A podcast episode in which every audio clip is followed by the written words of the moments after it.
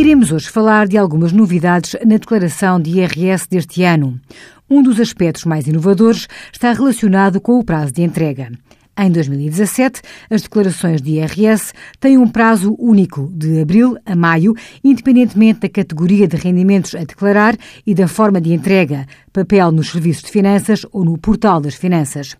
Sugere-se que os contribuintes antecipem essa entrega da declaração de IRS para o início do prazo, pois, como tem sido hábito nos últimos anos, sendo efetuada a liquidação da declaração de uma forma mais célere, poderão beneficiar de um reembolso mais rápido. Outra novidade está relacionada com a declaração automática de IRS, dispensando a entrega da declaração e acelerando a liquidação. Aos contribuintes abrangidos, as finanças elaboram uma declaração provisória por cada regime de tributação separada e conjunta, no caso de casados e unidos de facto.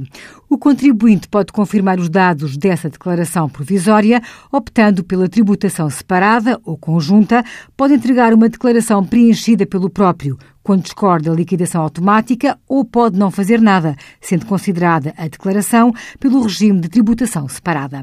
Envie as suas dúvidas para conselhofiscal.tsf.occ.pt.